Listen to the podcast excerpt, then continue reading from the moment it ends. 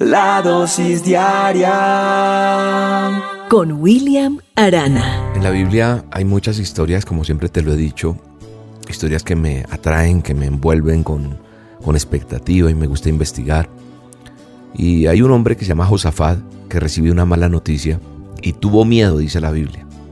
Y esto me hizo hacer esta dosis porque me preguntaba yo, ¿Quién era yo antes de tener a Cristo en mi corazón y quién es William hoy en día cuando tiene una mala noticia? Soy un ser humano, tengo debilidades, tengo errores, tengo desaciertos, pero gracias a Dios cada día mi fe ha sido puesta en Él. Pero hoy te quiero preguntar, ¿qué haces cuando recibes una mala noticia? ¿Qué haces cuando tienes miedo, como Josafat que recibió una mala noticia? Cuando uno recibe esa mala noticia, esa noticia inesperada y nos llena de temor. Porque quizá hay una llamada telefónica que nos sacude el piso, que nos mueve la tierra.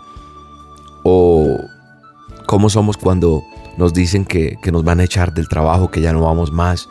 ¿Cuál es nuestra reacción a ese diagnóstico médico de una enfermedad nuestra o de un familiar? O tal vez esa relación de pareja, ese esposo, esa esposa que te dice, sabes, ya no te quiero más y, y se va de la casa. O ese hijo que no sabemos cómo va o que sí sabemos, pero, pero no queremos enfrentar esa realidad. Ese banco que te llama avisándote que te va a embargar porque, porque no has podido pagar esa deuda. En fin, esas malas noticias que llegan sin previo aviso llenándonos de angustia, de temor. Tal vez ya has vivido esto y echa cabeza un momento cómo has reaccionado ante eso. Y si no has vivido esto, gracias a Dios. Pero ¿qué pasaría si alguna de estas cosas que acabo de mencionar es a las que te tienes que enfrentar. ¿Qué haces cuando estás en esas situaciones difíciles que llegan a tu vida? En esta dosis solamente quiero referenciar cómo este hombre Josafat que se encuentra en, en la palabra de Dios en el manual de instrucciones en Segunda de Crónicas 23 para los que quieran buscar, dice la palabra de Dios que y Josafat tuvo miedo, pero dice y se dispuso a buscar al Señor. Tuvo miedo, sí, pero mira lo que le hace, disponerse a buscar al Señor. Ahora, una cosa que quiero que entendamos es que no tenemos que buscar a Dios solo cuando tengamos miedo. Porque sí, la mayoría de las personas buscan a Dios solo cuando tienen malas noticias, malas situaciones. Nosotros tenemos que buscarlo en todo tiempo. En todo tiempo va a ser hallado. ¿Sabes una cosa? Si tú has sentido temor en algún momento de tu vida y tal vez lo que te voy a decir para que lo apliques vas a decirme, William, pero eso es posible hacerlo. Sí, te puedo decir que sí se puede. Porque no podemos perder las bendiciones a causa del temor. Porque hasta hoy has perdido bendiciones por tu temor, porque no has sabido enfocarte. Si tú aplicas esto que te voy a decir, vas a ver cómo Dios va a obrar en ti. Lo primero que tienes que hacer es guardar tu fe en medio del temor. Porque es posible tener miedo y fe a la misma vez. ¿Por qué? Porque el miedo es una emoción, una emoción que cualquier ser humano experimenta. Sin embargo, no podemos permitir que el miedo me quite la fe. Porque si dudo cuando yo recibo una noticia, nos quedamos ahí. No podemos dudar a pesar de cualquier diagnóstico, a, pesar de cualquier llamada inesperada, en quién está puesta nuestra fe. Mi fe está puesta en Él. Quizás por no tener fe no tenemos esa empresa, tal vez no te has graduado, por eso no te has casado, no sé, porque nos falta creer, nos falta decretar esas bendiciones, vivirlas y no dejar que el temor nos calle. Que no nos importe si los demás nos rechazan o nos critican porque Dios nos dijo que nos va a bendecir. No temamos. Guardemos nuestra fe en medio del temor. Ese temor que viene, ah bueno, pasa esto, pero ¿en quién? O sea, yo tengo la esperanza de que esto va a pasar. Y es una esperanza eterna, verdadera, real, no humana. Debes tener algo claro también y es no temas porque Dios tiene el control. Cuando yo tengo claro que Dios tiene el control, mi vida tiene un giro. Que nosotros podamos decirle, Señor, hágase conmigo como sea tu voluntad. Que se cumpla tu propósito en mí.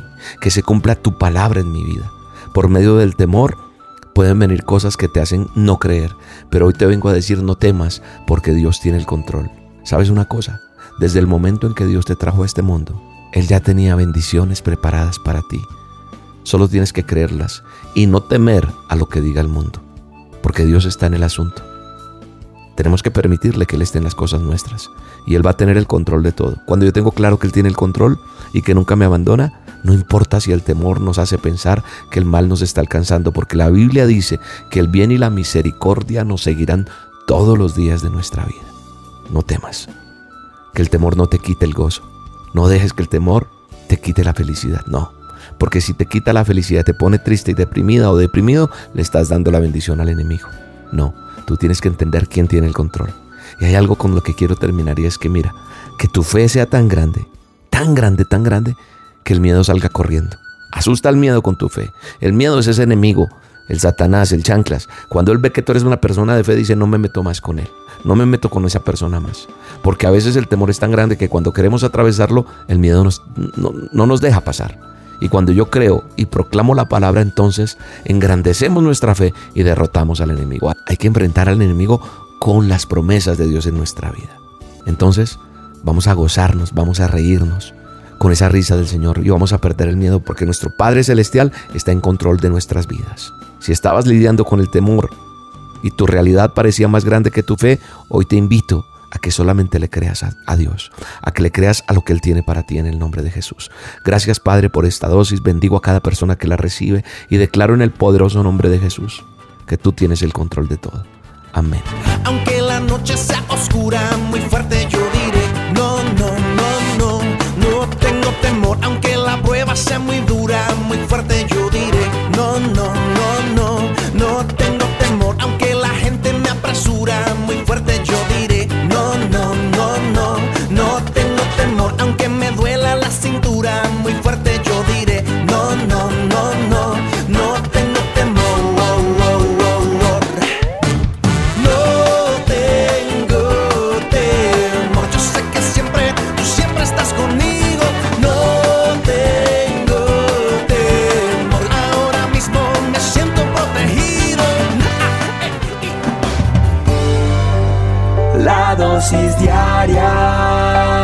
con William Arana.